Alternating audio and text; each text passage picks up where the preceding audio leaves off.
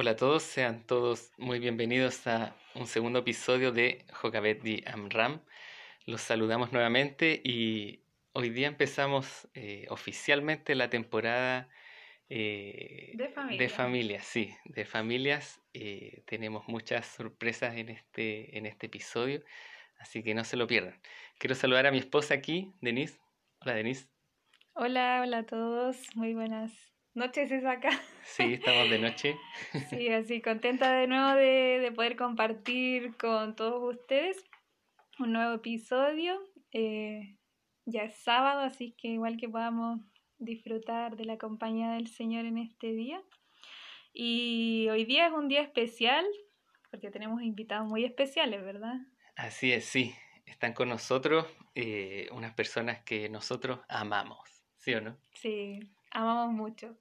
Y me gustaría que se presentaran por su nombre. Aquí tenemos Aquí tenemos sorpresa. Eh, mi nombre es Elías Arevalo Villagrán. Eh, voy a cumplir eh, 61 años y estoy agradecido por eh, porque por, porque me invitaron a conversar de un tema tan bonito como el que piensan abordar en esta noche, así que contento por estar aquí. Sí, no, sea muy bienvenido, suegro. sí, cabe señalar que son los papás de Denise, de mi esposa. Sí, ellos son mis papás, así que ya se presentó mi papá y ahora se va a presentar su esposa. Sí. Hola, buenas noches. Eh, bueno, mi nombre es Marcela Ibáñez y estoy contenta de estar en esta reunión, en esta conversación y gracias por la invitación. No, gracias a ustedes por venir, obviamente. Sí, muchas gracias. Y bueno, queremos también que la- las personas puedan conocerlo. Nosotros ya sabemos bastante de ellos. Bueno, yo vi- viví 25, 24 años de mi vida con ellos. Eh, pero la gente no los conoce, pues, así que igual queremos hacerle algunas preguntas para, para que los puedan conocer. Claro. Sí, para nuestros auditores, igual eh, copuchen un poco. sí, queríamos saber cuánto tiempo llevan casados. Eh, bueno, nosotros eh, cumplimos 33 años de matrimonio civil y estamos a punto de cumplir el eh, aniversario del matrimonio eh, religioso de la iglesia, que para nosotros es el que tiene validez desde el punto de vista espiritual y eh, en, en unos días más de junio. Vamos a estar en el 33 me dijo. 33 años de matrimonio. Uy, hartos años, hartos años. Se casaron en una época muy fría, la verdad, aquí en, en Chile, en esta época. Hace mucho frío en esta fecha. Sí, en pleno invierno, En ¿no? pleno invierno. En pleno sí. invierno, sí. En pleno invierno. Sí. Otra pregunta que queríamos hacerle, ¿cuánto tiempo llevan en la iglesia? Eh, bueno, yo desde que nací eh, estaba en el vientre de mi madre cuando ella se bautizó, así es que de ahí en adelante, gracias al Señor, eh, todavía estamos en sus caminos. A ver. ¿Y tú? Eh, bueno, mi familia es, cris- es cristiana, por lo tanto yo nací en un hogar cristiano, eh, pero no en la misma, no en la misma eh, religión. Eh, mis papás eran, primero fueron católicos, después fueron evangélicos, y cuando eh, yo tenía aproximadamente unos 5 o 7 años, llegaron unos hermanos muy simpáticos, muy amorosos, que traían una, eh, una forma muy particular de abordar el estudio de la Biblia, y eran, eran los hermanos adventistas del séptimo día, en los cuales nos enseñaron muchas cosas y de los cuales eh, todavía somos miembros de esa iglesia. Mis papás aceptaron y nosotros somos una familia numerosa. Somos ocho hermanos y todos somos ahora, todos los ocho hermanos con sus esposas somos adventistas y por ende muchos de nuestros sobrinos también siguen en, en la iglesia, así que eh, agradecidos por el Señor por esa bendición que nos dio de conocer verdades muy especiales. Amén. Sí. sí, qué bonito. Creo que, bueno, hablo por mi familia porque yo soy mis papás. Eh, tenemos el privilegio de que casi el 100% del, de la familia es parte de la iglesia, así que es una bendición muy, muy bonita por parte, por parte de mi mamá, su hermano, mis tatas, todos también son de la iglesia, así que una bendición muy linda tener ese privilegio. Sí, pues suegro usted era chico, sí, pues, ¿cierto? Se, sí, se bautizó chico. Sí, yo me bauticé cuando tenía alrededor de los 13 años. Ah. Eh, la verdad es que cuando uno tiene 13 años no tiene mucho de qué arrepentirse ni no entiende mucho el, tema de la conversión porque como el cristianismo lo vive desde chico no es un tema del nuevo nacimiento es un tema que no que, que, es un poco ajeno eh, pero creo que todo joven cristiano en algún momento de su vida tiene que hacer una decisión personal después de... Y yo sentí que a los 13 años, a pesar de que me había bautizado, eh, creo que seguía la religión de mis papás. Pero llegó un momento, tipo 18 años, que yo empecé a como a, a re, a, a re estudiar todo y tomé nuevamente una decisión de seguir al Señor, no porque mis papás eran adventistas sino que yo quería, eh, quería tener una convicción propia, personal, algo... Oh, y lo que hice fue estudiar la Biblia entera de nuevo y, y, tomé una decisión de, de yo seguir el camino del cristianismo, pero ya por una convicción muy personal, por algo muy personal. Interesante. Sí, qué bonito. Sí, queremos hacerle algunas preguntas también, quizá un poco más personales, un, mini jueguito. Eh, y queríamos preguntarle a mi mamá, a la hermana Marcela, ¿cuál es la comida preferida de su, de su esposo? De Elías. Ah, le gustan muchas cosas, pero creo que una de las cosas que se pone feliz es comer papas fritas con, con pollo. y los pebres y todas esas cosas del sur. Toda la comida sureña le gusta mucho. Los calditos. ¿Es verdad? Sí, sí, creo que lo, la forma como uno fue criado es difícil de que uno lo, lo cambie porque la comida evoca recuerdos y evoca cosas así que queda como marcado, ¿no? Mm. Y la pregunta al revés, la de ella, ¿cuál es? Eh, para mí es difícil eh, eh, decirles qué comida le gusta a ella como plato, porque yo me, me doy cuenta que ella cuando come le gusta armar su propio plato. Entonces, eh, eh, a mí me gustaría que eh, fuéramos un salabar o algo así, donde ella pudiera, pudiera armar su propio plato y ella es feliz y, y, no siempre tiene deseo de comer lo mismo. Entonces, creo que como que lo de ella como que hay que armarlo en el como que hay que armarlo en el momento. Ah, ¿Es así? Sí, sí, un poco no es que sea mañosa, un poco selectiva. Selectiva, hay muchas, muchos alimentos por separado que me gustan, pero platos así en sí no. Pero sí alimentos por separado, no sé, varias ensaladas, varias eh, varios carbohidratos. Sí, pero variado y, ahí depende del hambre que tenga o, o, lo que haya, lo que me llama la atención, eso armo. Súper, súper. Ahí esta pregunta no está, pero por si acaso la vamos a hacer. ¿Cuál es la fruta preferida de mi mamá? Porque eso yo sé que tiene. Eh, bueno, la, la Marce bien, eh, bien, eh, le gusta mucho la fruta, pero me llama la atención que siempre me encarga tuna. Eh, tuna y no todo el, tiempo hay tuna, así que es como bien difícil complacerla. ¿La chuntó? Sí, me encanta, me encanta, me encanta. Sí, yo había pensado en la misma. Muy bien, muy bien. Sí, muy bien. Ahora miren, la actividad preferida del otro. Suegra, ¿usted cuál cree que es la actividad preferida de su esposo? yo creo que lejos de estudiar la palabra del Señor es ser lo que más le encanta. Ojalá no tuviera nada más que hacer que estudiar la Biblia y preparar temas, eh, no, eso. Debería haber sido pastor. sí, así es.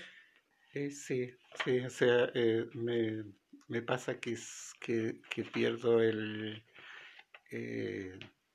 la conciencia de tiempo cuando me pongo a estudiar y a veces incluso entro a conflicto porque no sé si he sido responsable con ocupar tanto tiempo de, de, de, a veces de, profundizar en un tema y pero no lo hago con no, no es que yo quiera hacerlo es es lo que es parte ya de mi parte de mí.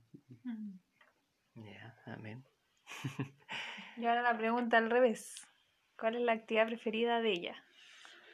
Eh, bueno, la Marcia igual, e-, ella le, gusta tener su culto muy personal, en un lugar personal, en un lugar eh, eh, de mucha tranquilidad. y yo pienso que esa es su primera, pero ella es feliz también haciendo algo por su familia. Generalmente dedicando tiempo a que nosotros estemos bien. Eh, bien buscando recetas, haciendo alguna cosa, ordenando algo para que nosotros siempre estemos. Siempre está pensando en la felicidad de su familia. Creo que ella eso lo coloca, que su familia esté bien y yo pienso que ella es solo que la hace feliz. ¿Es así? Ah, sí, sí, es así. Sí, sí, se ve. Yo, yo que los conozco hace pocos años, sí, yo creo que eso es lo que la hace feliz a ella. Sí, también confirmo. Solo olvidó mencionar la música, que me fascina. O sea, mm. la música me transporta. Solo música cristiana, no. Antes eran otros tipos, ahora gracias al Señor eh, tengo fascinación por la música cristiana y, y me eleva al cielo, me, eso me encanta. ¿Pero el, el, el, canto más que nada o también lo instrumental? Me gusta escuchar y si me la sé la canto. Pues, o sea, si no me la sé, la, me la trato de aprender, pero gracias al Señor tengo facilidades para aprender, así que la eh, escucho mucho la letra, pongo mucha atención a la letra de los cantos. Si la letra no me llega, no me gusta. Tiene que llegar, me tengo que entender el mensaje. Y a veces el mensaje, o sea, la música no es tan bonita, el canto no es tan bonito, pero el mensaje es muy lindo. Entonces con eso me quedo. Y lo quiero escuchar 100 veces hasta que me lo aprendo. Sí, confirmo también. sí, muy bien. Bueno, y ahora una pregunta, eh, quizás un poco más difícil. ¿Qué cosa no podrías hacer si el otro no estuviera? Chan. ¿Quién quiere responder primero? Es que lo que pasa es que uno es difícil contestar esa pregunta porque está tan acostumbrado a vivir eh, junto a la otra persona.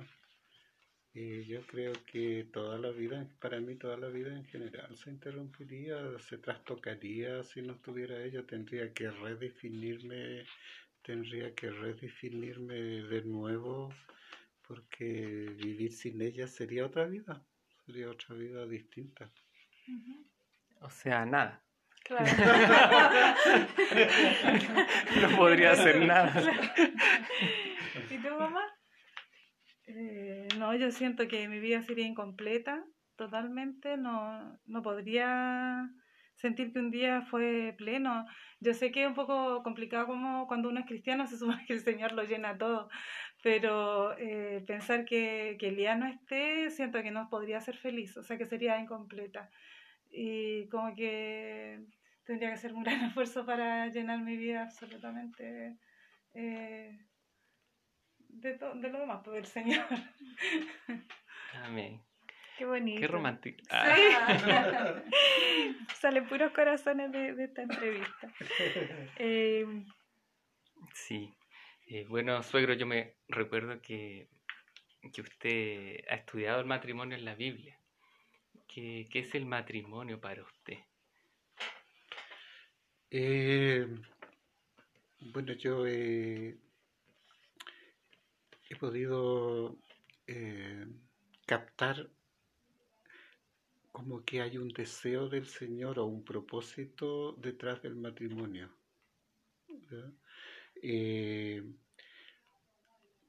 veo que eh, en la Biblia como que el matrimonio es el corazón de todo, es el corazón de la familia, es el corazón de la sociedad, es decir, la salud y el bienestar o la prosperidad de una nación, por así decirlo, o de un pueblo, de una ciudad, depende de la calidad de los matrimonios que lo contengan.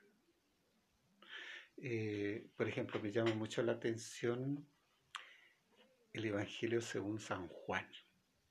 El capítulo 1 presenta el verbo, el verbo cierto de Dios, ¿ya? Hace toda una presentación de que, de que él vino y toda una presentación en el capítulo 1. Pero inmediatamente después de eso, el capítulo 2, nosotros encontramos a Jesús en las bodas de Caná. Mm. Es decir, eh, y Jesús va a las bodas de Caná para que dar una lección del deseo que el Señor tiene para la humanidad entera. Él, su presencia va a llenar de felicidad y de alegría esa unión matrimonial. Es decir, eh, eh, en, en esa familia está simbolizado el deseo del Señor para todos. Es decir, lo primero que hay en la Biblia está la bendición del Señor sobre una pareja que se acaba de casar.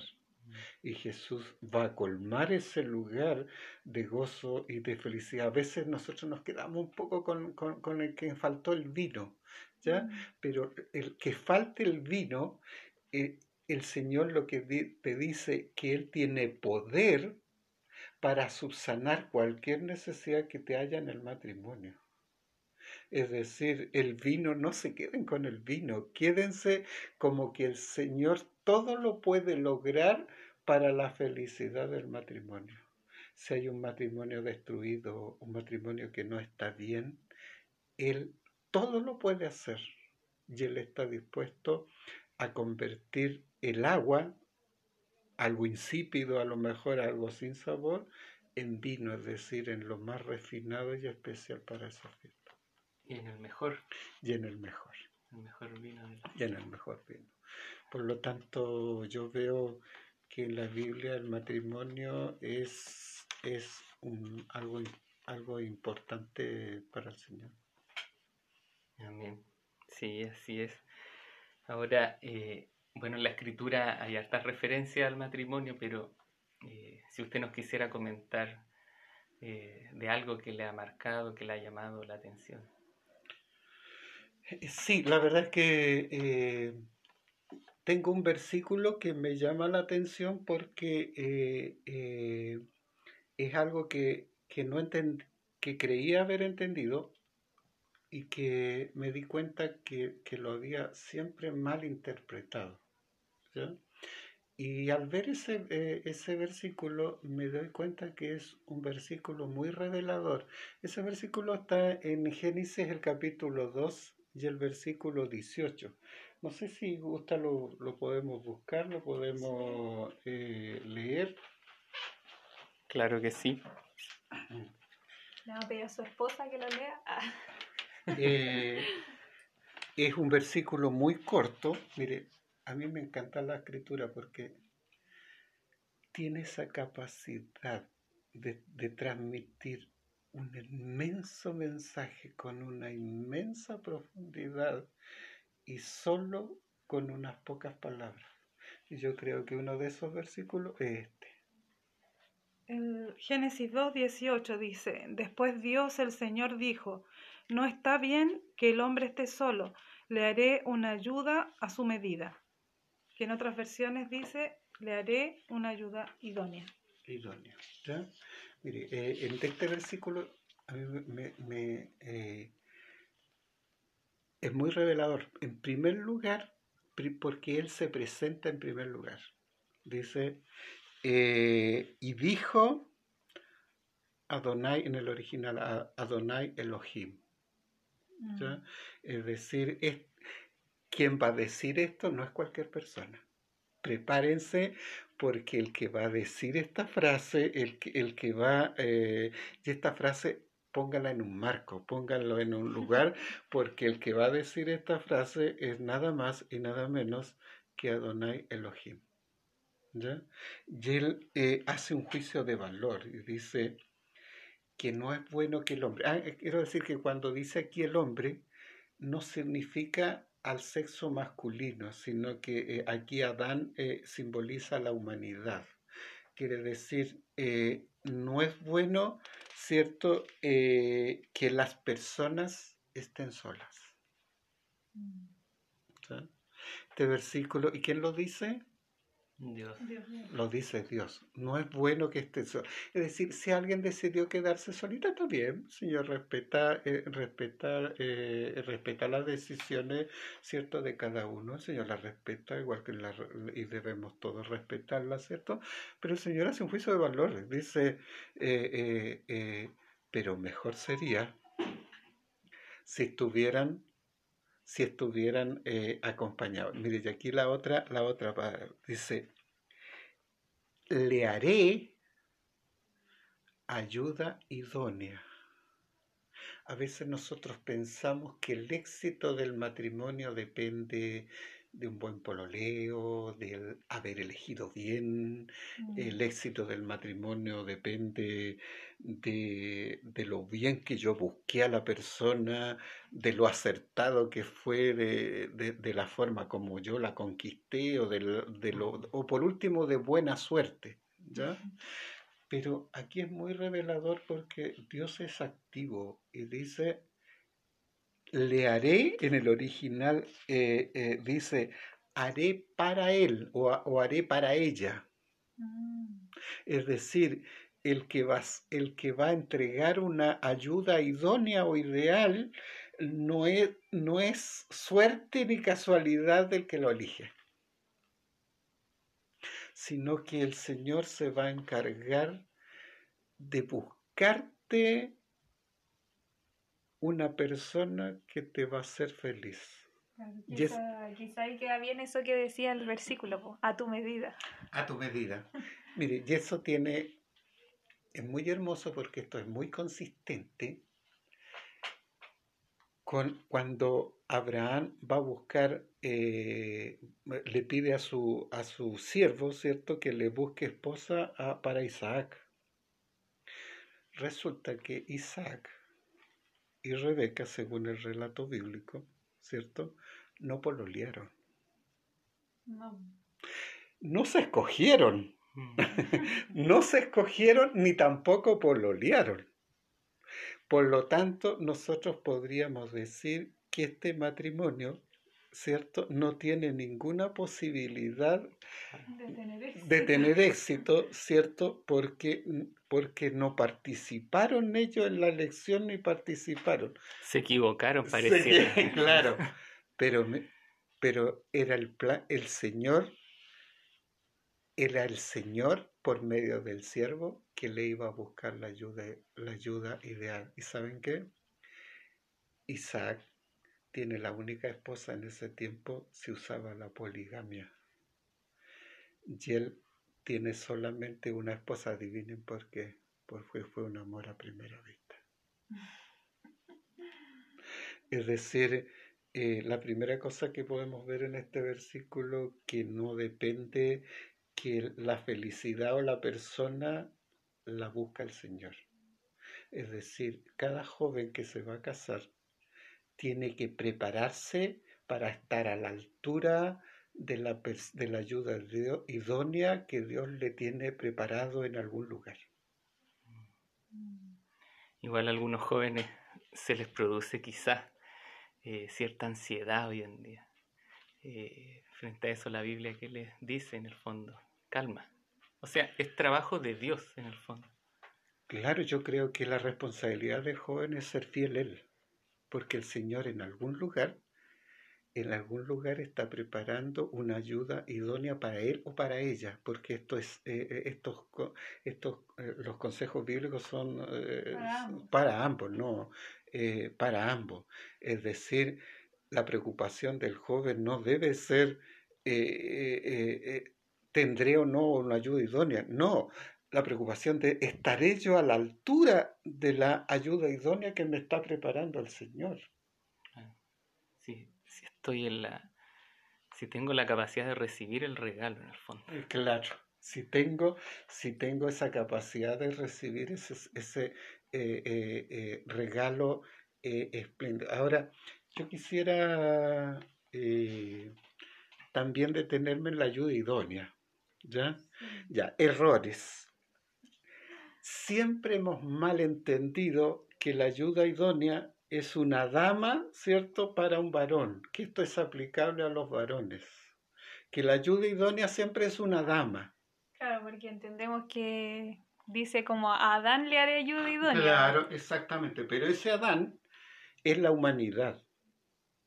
¿Ya? Ese Adán representa al hombre y a la mujer, es decir, esta promesa es tanto para Adán como para Eva, es decir, es para el hombre como para la mujer. A ver, eh, eh, en el esa ayuda idónea es muy bonito. Bueno, ayuda es muy fácil, ¿ya? Eh, en el original es ser, que es ser es fácil. Por ejemplo, Ebenezer, hasta aquí nos, ayudó, Jehová. Ya esa, es muy conocida esa palabra, es decir, eh, ayuda. En otras palabras, en el original dice ayuda. ¿ya? Pero la segunda, eh, eh, la segunda es un poco más complicada porque es el verbo neged, neged. Ya aquí está con un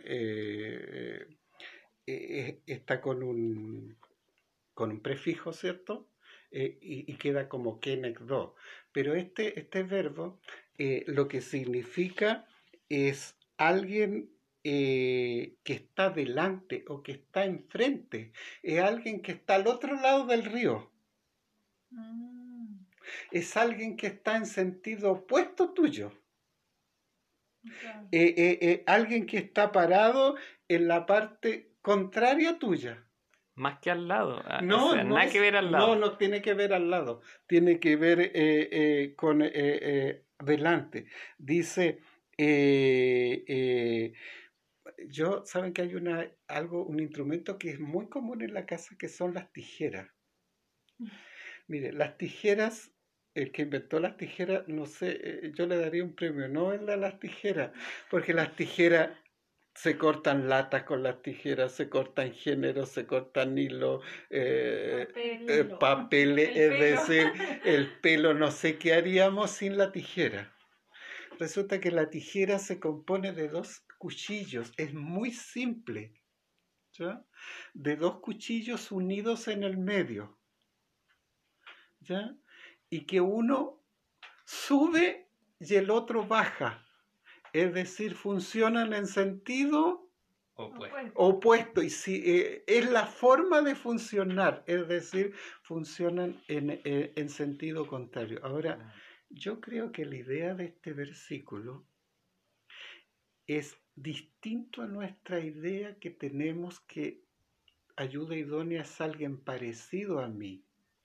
No, según este versículo, lo que yo veo es que el Señor ayuda idónea es una ayuda contraria a mí, es decir, una persona que, que tenga las fortalezas frente a mis debilidades y que finalmente hacen un complemento, hacen algo, algo completo. Entonces, eh, en otras palabras, eh, el Señor lo que me promete es darme una ayuda contraria, una ayuda que me va, que, nos, que los dos nos vamos a potenciar. ¿ya? Porque las debilidades de uno van a ser las fortalezas del otro y se van a fundir los dos.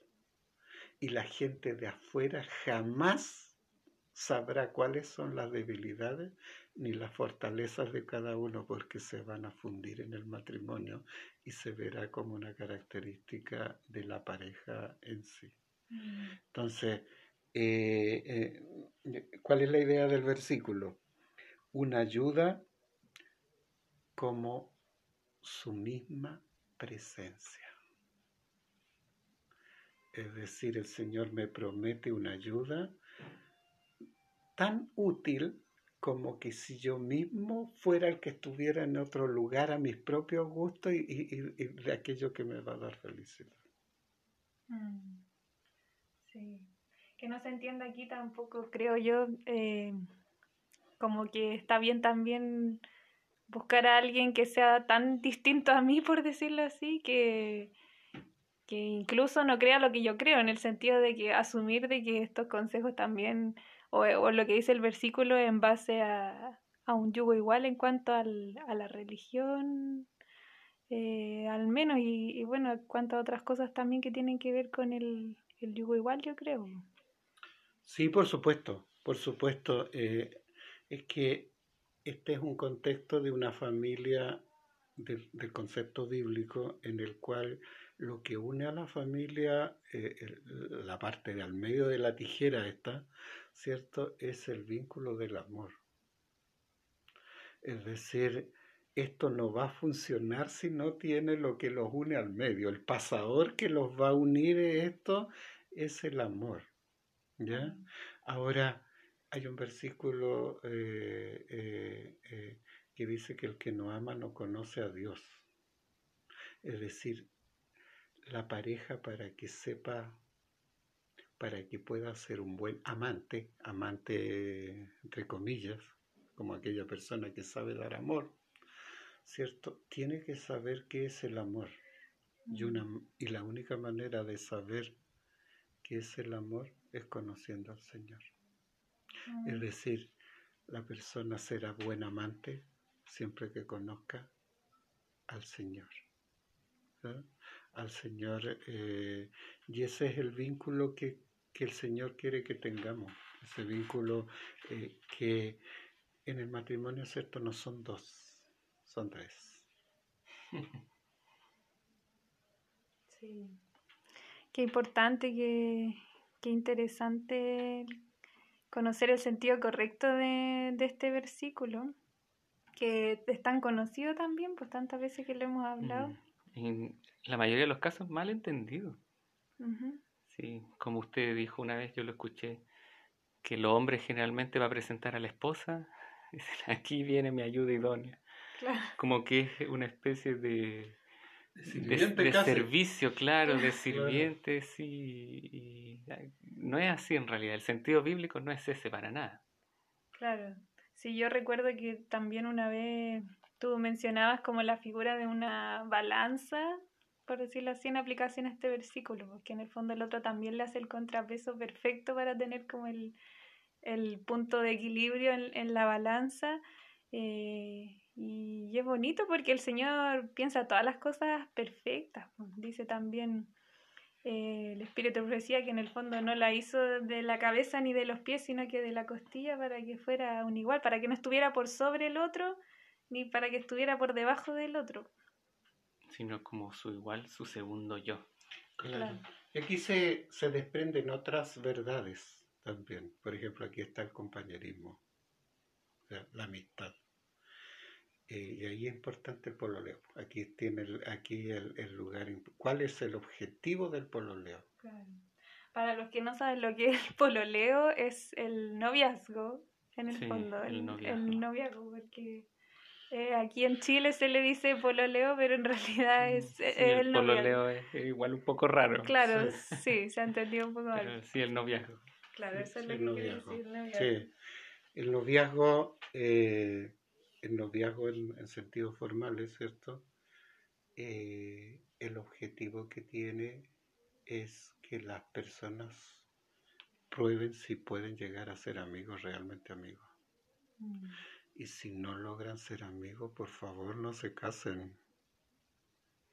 No se casen porque la, el matrimonio es esencia amistad. Claro. Eh, yo me acuerdo que eh, una de las cosas que a mí me, eh, me motivó a casarme con, con ella, no porque no estuviera seguro, sino porque cuando la conocí ella era muy, mm, era, eh, era muy jovencita, entonces no, no estaba seguro si, eh, de, de, de, de, de su madurez para... Y yo decidí jugármelas enteras por ella, porque a mí me sucedía algo, algo que nunca, que nunca ha dejado de sucederme. Que cuando ella llegaba, cuando ella llegaba a la iglesia, en este caso, porque nos, nos, nos juntábamos en la iglesia, o sea, llegaba a la escuela sabática, y yo sentía que yo era muy feliz y después descubrí que era feliz solo saber que ella había llegado, que ella estuviera ahí. Es decir, eh, incluso a veces teníamos tantas actividades en el día sábado que yo ni siquiera me sentaba al lado de ella, porque tenía que salir a la plataforma, tenía que hacer cosas, eh, pero no, yo era igualmente feliz porque ella estaba ahí, ella estaba ahí, entonces creo que, creo que, no sé, para mí fue muy revelador sentir eso, sentir eso y creo que después en el- con los años de matrimonio se me ha ido con- eh, confirmando.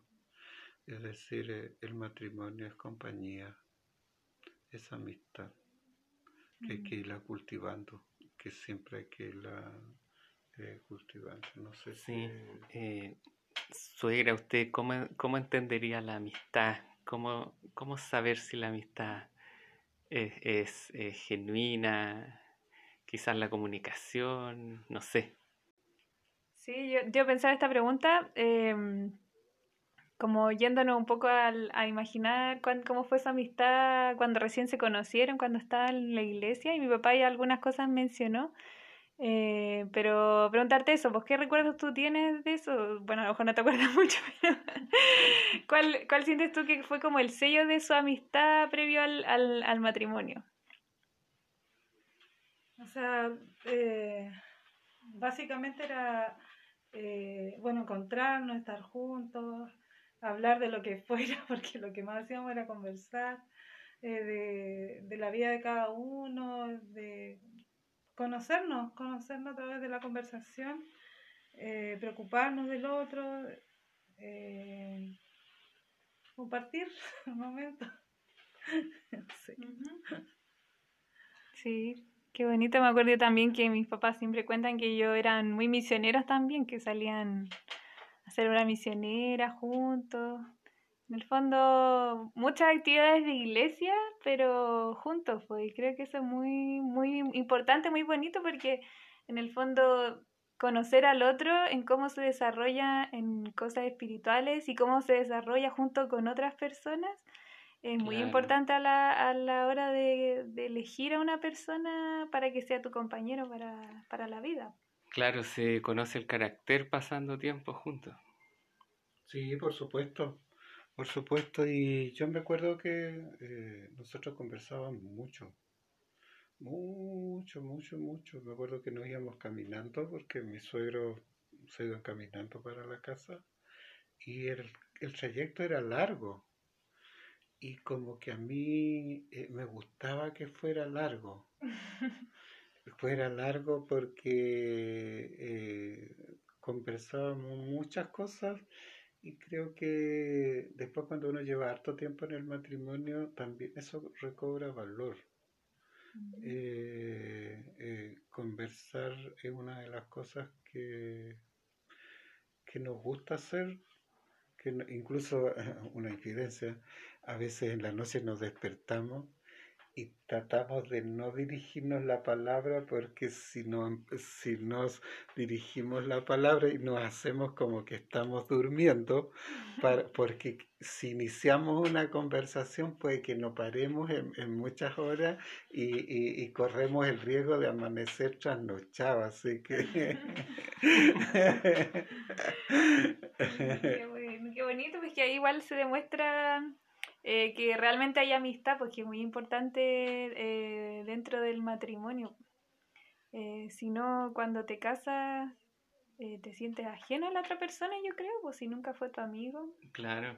Ahora yo me pregunto, ¿se podrá confundir la amistad? Es decir, basta con que dos personas, no sé, solo se rían quizás todo el día, se llevan muy bien en algunos momentos y quizás suficiente será o es más que eso sé porque yo he visto casos de, de, de pololos o de incluso que después llegan a ser matrimonio que se han llevado muy bien, muy bien, pero como matrimonio no funcionaron, ¿me entiendes? Entonces quizá eso de llevarse bien en el pololeo, los, en cierto sentido los infatuó, los, los engañó y como matrimonio no, nunca funcionaron. Mm. O sea, la amistad es más profunda también. Lleva a pasarlo bien, obviamente lleva a reírse, eh, echar la talla, etcétera, eh, pero también lleva a otros momentos, yo me imagino. Que, que es un todo, o sea, eh, el hecho que nosotros,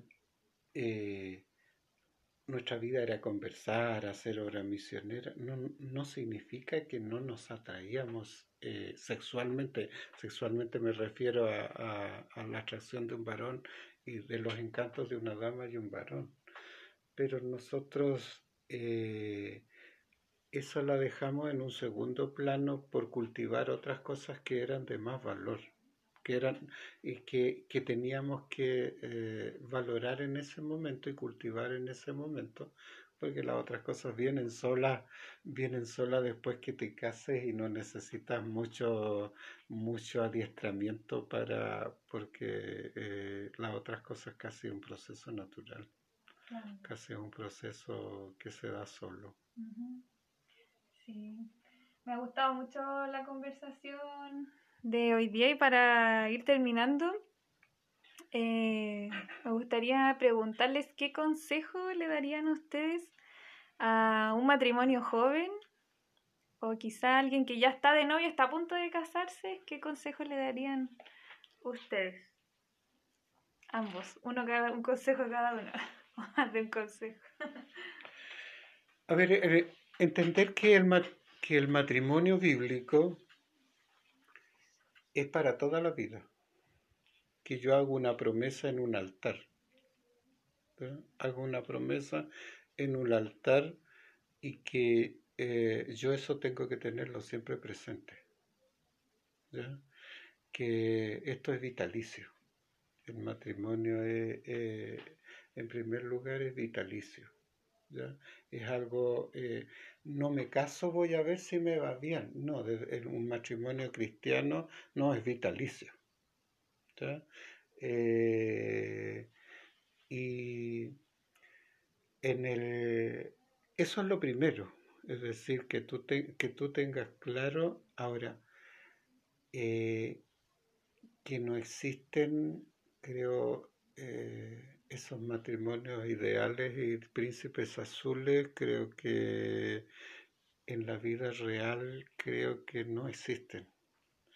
Creo que en todos los matrimonios hay momentos de mucha felicidad y también hay lapsos o, periodos en los cuales eh, se pasan momentos difíciles. No sé, ha sido nuestro, nuestro eh, experiencia y yo creo que la experiencia de muchos matrimonios, de momentos buenos y de momentos malos.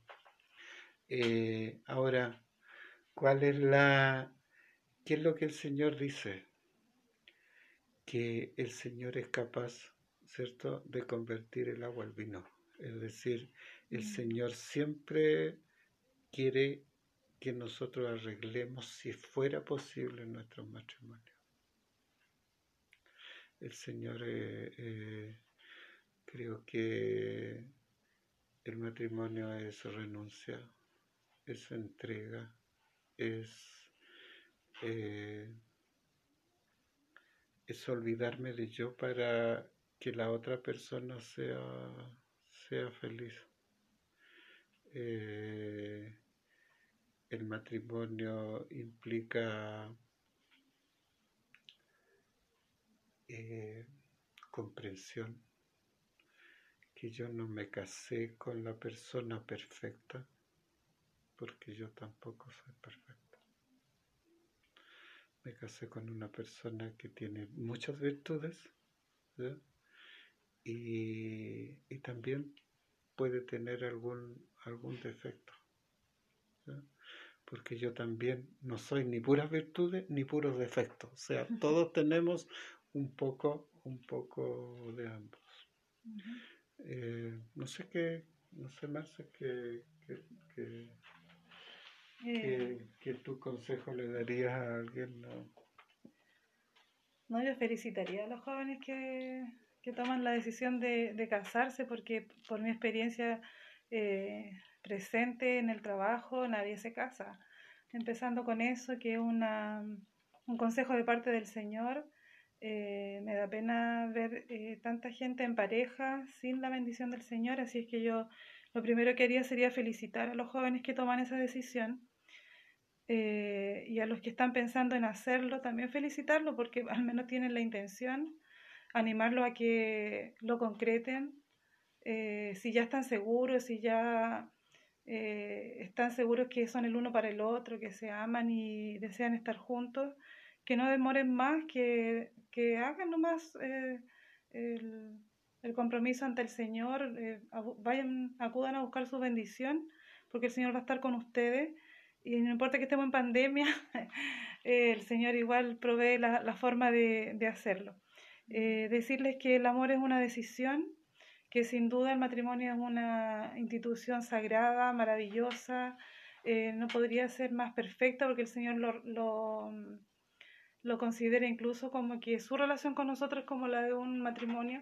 Mm. Eh, y decirles que si ustedes han decidido amar a alguien, el Señor va a estar con ustedes siempre y cuando ustedes estén con Él, es decir, procuren cada día buscar al Señor y junto con Él ir enfrentando cada día, cada situación, cada momento, cada crisis, eh, tomados de la mano del Señor, que aunque hayan cometido errores o su pareja comete errores, el amor todo lo puede, eh, puede eh, debe existir el perdón, debe existir la reconciliación entre ustedes, debe existir eh, esperanza, eh, no sé, ánimo. De, debe haber un compromiso, una ayuda y un equilibrio en todas las cosas que, que realicen. Así es que eh, me encanta saber que hay jóvenes cristianos que aman al Señor, que deciden hacer las cosas bien y eso es a través del matrimonio. Amén. Amén, qué bonito, qué importantes consejos para atesorarlo nosotros que somos un matrimonio joven. La experiencia. Sí, así que le, les agradecemos mucho, enormemente, haber estado hoy día con nosotros compartiendo este episodio tan importante eh, para nosotros y también para, para los jóvenes que nos escuchan y a lo mejor si no son tan jóvenes también. Claro. Mm, siempre, siempre es importante y es bendición la palabra del Señor. Sí, pues quizá hay algún auditor que está en una crisis matrimonial. Claro. Y tiene que tener muy claro que eh, hay una esperanza, que las cosas pueden mejorar, eh, que hay una salida. Así es. Amén. Eh, me gustaría que termináramos con una oración, no sé si te parece. Sí, pues, sí que mi suegro nos guíe en oración. Uh -huh. Sí. Amén. Amante y cariñoso Padre que estás en el cielo, santificado sea su nombre. En primer lugar le damos gracias, Señor, por el plan que usted tiene para la raza humana por medio del matrimonio. Mm. Señor, que le damos gracias porque usted ha puesto en el corazón de muchas personas unirse en el sagrado matrimonio haciendo una promesa solemne de amor y, fidelidad. Mm. Señor, en esta noche quiero rogar por todos los matrimonios, Señor, que quizá en este minuto están escuchando este, este programa, estas palabras. Que usted llene su corazón de esperanza, de paz, de fe, que llene su corazón, Señor, de alivio y que ellos puedan sentir que tenemos un Dios que está preocupado de nuestros problemas y que está deseoso, Señor, y atento a nuestras necesidades si es que nosotros le permitimos que Él actúe en nuestras familias. Señor, le pido por todos los matrimonios, Señor, que usted los bendiga. Bendiga a los hijos, Señor, y que su bendición alcance, Señor, y sus promesas a todos los que esperan en usted. Todas estas bendiciones se las pido, se las ruego en el nombre de Jesús. Amén. Amén. Amén. Bueno, muy buenas noches, suegro y suegra. Ha sido un gusto. Sí, un privilegio haber compartido con usted y también muchas gracias a todos quienes escucharon el día de hoy y los días posteriores eh, este episodio. Que el Señor los bendiga a cada uno y atesoremos estos consejos, estas palabras que vienen del Señor. Así es, amigos. Nos vemos en el próximo episodio de esta primera temporada sobre la familia. Así que eh, comparta, comparta este episodio, comparta el podcast, eh, que sea todo para la gloria de Dios. Amén. Y no se pierda un nuevo episodio de Jocabet y Amram.